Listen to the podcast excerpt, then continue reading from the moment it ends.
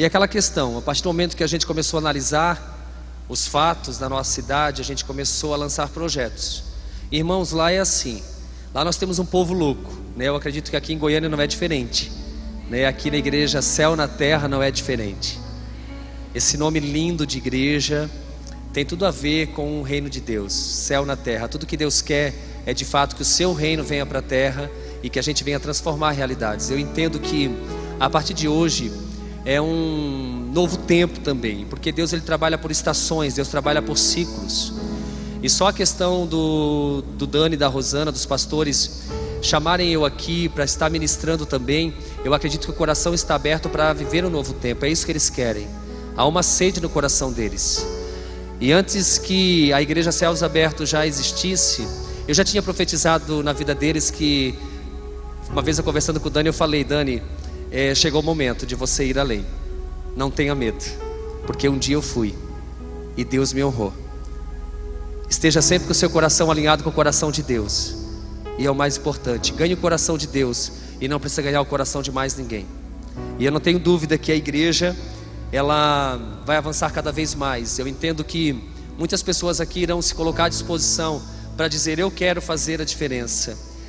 Eu quero fazer um pouquinho. Madre Teresa de Calcutá, quando perguntada como ela se sentia quando ela fazia algo de bem para o povo, ela dizia o seguinte: a sensação que eu tenho é que é como se eu lançasse no oceano uma gota, mas com essa gota o oceano se torna mais cheio. Entenda uma coisa: juntos nós somos melhores. O pouquinho de cada um é o suficiente para virar algo grandioso e transformar a realidade de milhares. Então, analise os fatos que precisam ser transformados. Uma liderança catalisadora, ela desenvolve uma empatia pelo mundo. Diz o texto no versículo 4: Quando ouvi essas coisas, sentei-me e chorei, passei dias lamentando, jejuando, orando ao Deus dos céus. Neemias sentiu a dor daqueles que estavam sofrendo em Jerusalém. Neemias não conhecia, mas Neemias já estava orando em favor daquele povo. Você não conhece toda a população de Goiânia, mas ore, ore por Goiânia, ore por esse povo, ore, ore por eles. Eles precisam de fato de vocês, eles precisam dessa igreja, eles precisam. Neemias estava orando por pessoas que ele não conhecia pessoalmente, mas que precisavam de alguém que trabalhasse em favor delas. A empatia é uma virtude que leva a pessoa a sentir a dor do outro, ou seja, a empatia é uma virtude que leva você a sentir a dor do seu próximo. A, notícia, quando veio a Neemias, foi transformada em oração, petição, choro, a ponto de gerar dentro dele um processo transformacional para mudar a realidade daquele povo. Queridos, o que, que tem chegado até você? Pessoas saudáveis atraem pessoas doentes. Talvez você está vivendo um momento tão difícil na tua família, pastor. Eu estou aqui, mas pastor, o senhor não tem noção como está a minha vida. Eu vim aqui para dizer para você, como profeta nessa nação, você é capaz de vencer. Você é capaz de ir além. Você é capaz de levar esse filho à presença de Deus. Talvez o seu filho esteja afastado, o seu marido, a sua esposa, eu não sei. Eu não conheço a sua história, mas uma coisa eu sei: tudo é possível aquele que crê. Tudo é possível. Não fique apenas se lamentando. Você pode chorar, deve. Você pode se lamentar, pode. Com Deus pode. Mas deixa Deus falar contigo, porque Ele te empodera para você de fato mudar a realidade. Chegue na sua casa hoje, levante suas mãos e ore abençoe sua casa. Abençoe sua família, mas pastor, está em ruínas. Não importa. Abençoe, comece a profetizar. Foi assim que Deus fez quando levou Ezequiel numa visão ao vale de ossos secos. Ele disse: profetiza sobre esse vale, profetiza sobre esses ossos, profetiza. E assim Ezequiel começou a profetizar. E aqueles ossos começaram a ter vidas. Talvez você olha para as circunstâncias da sua vida, estão sequíssimas, estão como um vale de ossos secos. Mas entenda uma coisa: Você é boca de Deus na terra, você é boca de Deus na terra. Comece a profetizar, comece a profetizar sobre a tua igreja, comece a profetizar sobre esse bairro. Eu profetizo aqui nessa noite, essa igreja vai ficar pequena para a glória de Deus. Vai ter que ampliar, aquela galeria vai ter que abrir, porque ali vai ser um lugar para colocar ainda mais povo. Em nome de Jesus, eu profetizo que não será só essa igreja, será dezenas, centenas e milhares de igrejas. Queridos, Deus está em busca de um povo louco, de um povo que realmente traga o céu para a terra. E trazer o céu para a terra é viver o sobrenatural. E viver o sobrenatural é você de fato ser louco. As pessoas vão dizer que você é louco, louca. Porque você sai do comum, você você não tem noção. Eu vou compartilhar aqui, eu quero falar um pouquinho também sobre fé. O Dani sabe o que eu estou vivendo lá em Itajaí. Eu já vou compartilhar, mas antes, nós abrimos um projeto de jiu-jitsu. Aqui tem jiu-jitsu? Tem? Vai voltar então em nome de Jesus. Porque precisa. Precisa. Os religiosos não vão gostar. Eu perdi pessoas lá na igreja. Ai, mas jiu-jitsu, luta na igreja, que negócio é esse? Irmãos, quando eu batizei, o primeiro batismo, 12 jovens de kimono, eu perdi alguns membros religiosos, mas entre os religiosos e quem eu estou levando para Jesus, eu fico com os que estão levando para Jesus. Para você ter uma ideia, o maior umbandista da nossa cidade, do Vale do Itajaí, começou a levar o filho, o filho Pedro Imperativo. E ele começa a participar e durante um ano ele leva o filho no jiu-jitsu e ele começa a ouvir a ministração, 15 minutos, ministração para criança. Um dia nós estamos no evento, ele um bandista, a esposa bruxa, eles pedem a palavra. Eu bem doido entrego o microfone na mão deles. Eu digo, meu Deus, eu entreguei e comecei a interceder já, né? Ela pegou o microfone e ela começou a chorar. E ela disse assim, no meio de uma multidão, ela disse o seguinte, pastor, eu quero dizer para o senhor, durante um ano eu chamando eles de irmãos. Ô irmão, dava até paz para eles. Eles olhavam assim meio que estranho comigo, né? Ela pegou o microfone e ela disse assim: Pastor, a partir de hoje, eu e minha casa serviremos ao Senhor. Nós fechamos o maior centro de Umbanda na cidade. Fizemos três viagens de carro para fechar, buscando aqueles bonecos de voodoo, coisa terrível. Eu entendi que eu estou naquela cidade para transformar. Dani, você está aqui em Goiânia, Marcos, você está aqui em Goiânia também para transformar essa realidade. Vocês são capazes, vocês são capazes. Deus levantou vocês para fazer a diferença. Vocês pastoras também. Vocês líderes, vocês membros dessa igreja, vocês são capazes. Ai, pastor, mas eu não sou ninguém. Isso é para o Senhor. Não, é para você. É para você. É para mim, é para todos nós, é para o povo de Deus. É para os filhos, amém ou não amém? O envolvimento na obra de Deus depende da capacidade de cada um de nós percebermos as necessidades que precisam ser atendidas. É a partir do momento que você começa a perceber as necessidades, é que você começa a se envolver. E entenda que pessoas saudáveis atraem pessoas doentes. Pessoas doentes chegarão até você. Você não vai se envolver com a doença dela, você não vai lamber as feridas dela, mas você vai curar, porque você é um agente catalisador. Você é cheio do Espírito Santo, cheio do Espírito Santo. Uma liderança catalisadora tem uma visão do sobrenatural. Então lhe disse: Neemias ele vai para Jerusalém, ele começa a preparar a equipe. Ele diz o seguinte: Vocês estão vendo a situação terrível que estamos? Jerusalém está em ruínas e as suas portas foram destruídas pelo fogo. Venham, vamos reconstruir o muro de Jerusalém para que não fiquemos mais nessa situação humilhante. Neemias estava vendo uma visão do sobrenatural. Neemias, em meio ao caos, ele conseguia visualizar a cidade restaurada. Neemias conseguia visualizar a cidade restaurada. Quantos aqui conseguem visualizar toda essa cidade aos pés de Jesus? Quantos conseguem visualizar toda a sua família sentando nessas cadeiras vazias? Quantos conseguem visualizar aquele parente ou aquele amigo que está no mundo do, das drogas, ou na prostituição, se rendendo, chegando aqui, se ajoelhando aqui nesse altar, se prostrando e dizendo: a partir de hoje, eu e minha casa serviremos ao Senhor. Deus está em busca de homens e mulheres que são capazes de visualizar, de trazer à existência as coisas que não existem através do mover e do poder de Deus. Tenha uma visão do sobrenatural. Neemias teve uma visão do sobrenatural. Ele disse para a equipe: Vocês estão vendo? Em poucos dias, tudo, terá, tudo vai estar restaurado. A tua vista é a maior inimiga da tua visão. A visão é o fundamento da coragem, é o combustível da persistência, é o acreditar na promessa. Igreja estava com um ano, já fazendo dois cultos, numa oficina, 300 metros quadrados, metade desse galpão.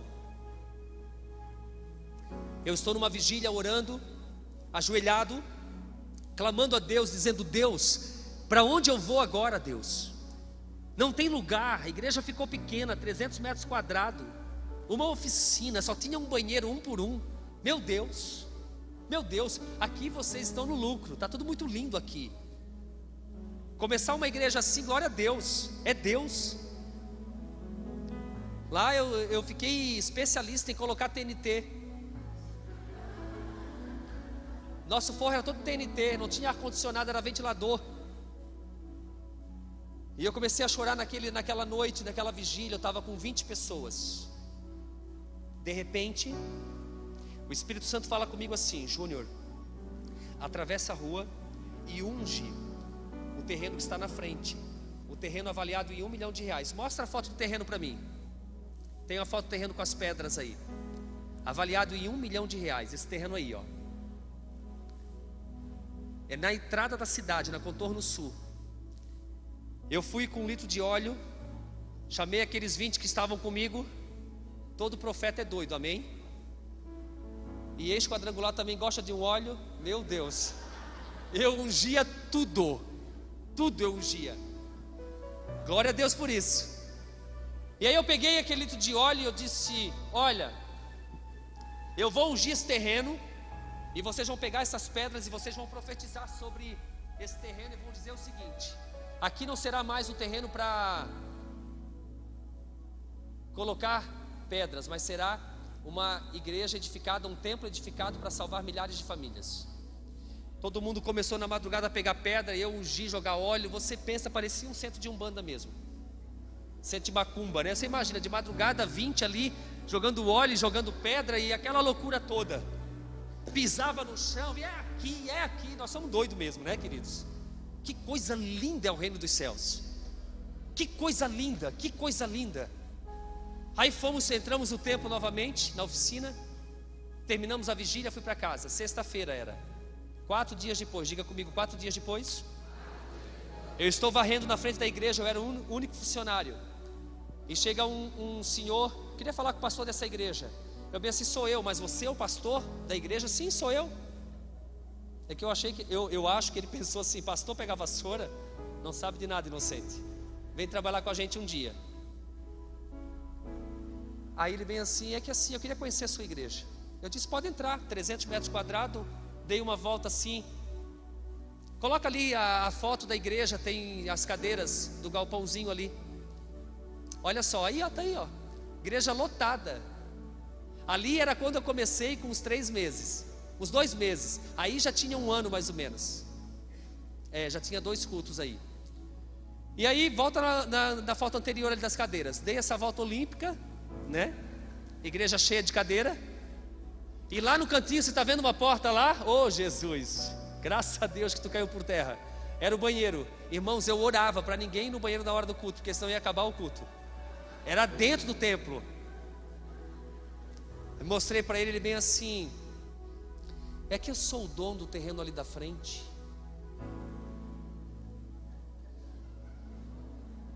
O senhor já tomou água, quer um café, o que, que o senhor quer? Cappuccino? Na hora eu não senti mais as minhas pernas. Eu digo, meu Deus, será que ele veio brigar porque eu entrei no terreno na sexta-feira? Ele vem assim, eu passo aqui na frente, e sempre que eu passo aqui na frente, algo me diz que eu tinha que vir falar com você. Eu não sou evangélico, eu sou católico, nunca entrei numa igreja evangélica, estou entrando pela primeira vez. Mas assim, eu estou com perto de um milhão de reais na conta bancária e eu queria ver com você se você não aceitaria construir uma igreja para você aqui na frente desse terreno. Resumindo, em seis meses ele edificou toda a igreja a reviver na frente sem eu pagar um real. Coisa mais gostosa da vida é você comprar e outro vir pagar a conta, querido. É lindo demais. Nós entramos, pode, não é aí, pode voltar, isso é outra benção aí, pode voltar. É onde é que está o culto ali, rolando o culto dentro. Isso aí é a igreja. Irmãos, fazem cinco anos que nós entramos nesse lugar aí. Fazem cinco para seis anos. O que, que acontece? A igreja lotou agora. Domingo agora tinha gente para lá de fora, no terceiro culto. Eu tive que pedir para os adolescentes sentar no altar para entrar um pouco e o restante foi embora, porque não tem telão na rua. A igreja lotou. E já vem assim desde o ano passado. E aí eu orei a Deus, Deus, e agora? Para onde eu vou? Aí eu peguei um litro de óleo e eu saí ungindo, ungindo a cidade inteira, que tinha terreno baldio, ungia. É sério. Ei, vocês não me conhecem, sou doido mesmo.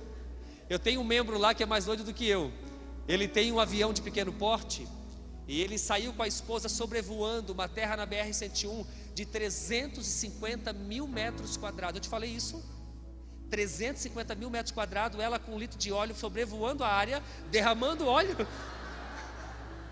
Queridos, nós somos doido, doido. Pensa no povo doido. Eu não tenho tempo para ficar com diz que me disse não, não, não, não. Eu tenho tempo de projetar, porque Deus tem pressa. Deus tem pressa.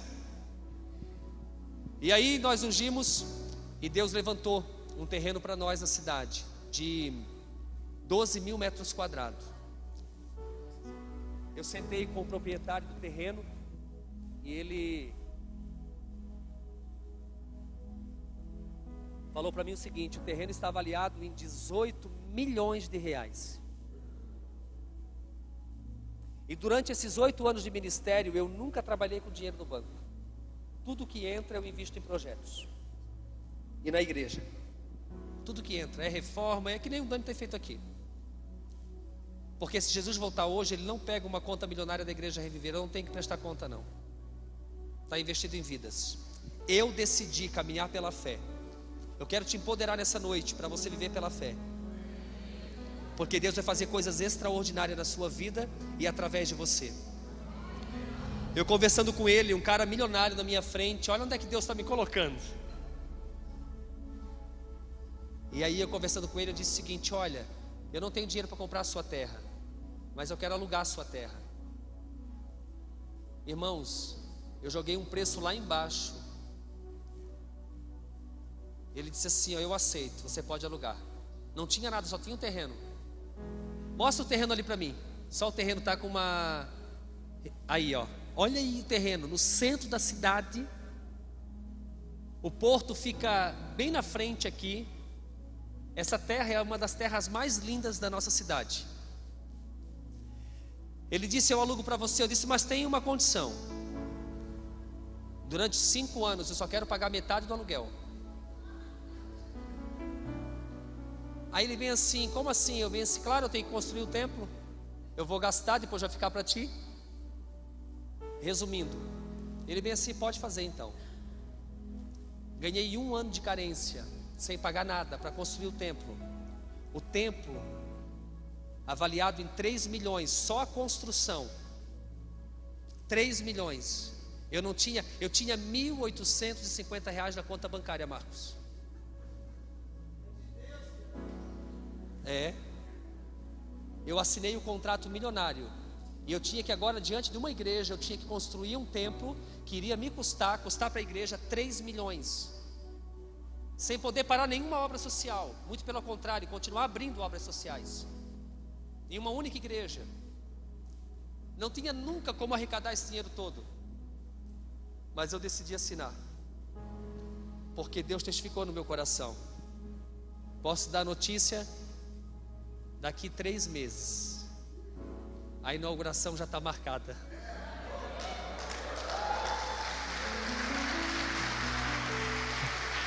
Pode passar as fotos ali. A obra já está mais evoluída do que isso. Né? Essa foto aí é uma foto mais antiga aí para 3 mil pessoas sentadas por culto. Pode passar que tem mais uma que é a frente da igreja. Isso, a igreja vai ficar assim. Essa é a nossa igreja, uma igreja para milhares, a maior igreja do estado de Santa Catarina. Eu não estou falando isso porque eu sou pastor dela, não. Eu estou falando porque Deus ele faz umas coisas loucas a partir do momento que nós filhos acreditamos que ele é capaz. Quando a sua motivação está, está certa, Deus ele entra com providência. Quando sua motivação está errada, Deus não se move em seu favor esteja com a motivação correta, mas tenha uma visão do sobrenatural, porque Deus vai fazer coisas lindas. Uma liderança catalisadora, ela é corajosa. Não tenham medo deles, disse Neemias. Lembre-se de que o Senhor é grande e temível, e lutem por seus irmãos, por suas filhas, ou melhor, por seus filhos e por suas filhas, por suas mulheres e por suas casas. Toda vez que você decidir avançar, vai encontrar oposição Agora eu aprendi uma coisa: se eu não vivo com os elogios das pessoas, tampouco eu vivo com as críticas. Vão te criticar. Ei, Dani, Rosana, Marcos, esqueci o nome da pastora. Lucimara? Lucimara, vão criticar vocês também. Mas se vocês não vivem com os elogios, tampouco vivam com as críticas. Eu aprendi que a minha luta não é contra a carne e o sangue, não é contra as pessoas. As pessoas que mais me criticaram hoje fazem parte do meu ministério. As pessoas que mais criticarem vocês, um dia estarão aqui dentro adorando a Deus. Lembra dessa palavra. Escreve o que eu estou te falando. As pessoas que mais criticarem vocês, um dia estarão juntamente servindo com vocês. Deus faz essas coisas lindas. Não guarde ressentimento, não guarde remorso, não guarde mágoa, não. Você não é desse mundo, amém, queridos? Você não é um ser humano com experiências espirituais. Você é um ser espiritual com experiência humana. É diferente. Quando você entende isso, você não tem mais os olhos para essas coisas terrenas. Você tem sim os olhos para os céus. E aí as coisas fluem de uma forma extraordinária.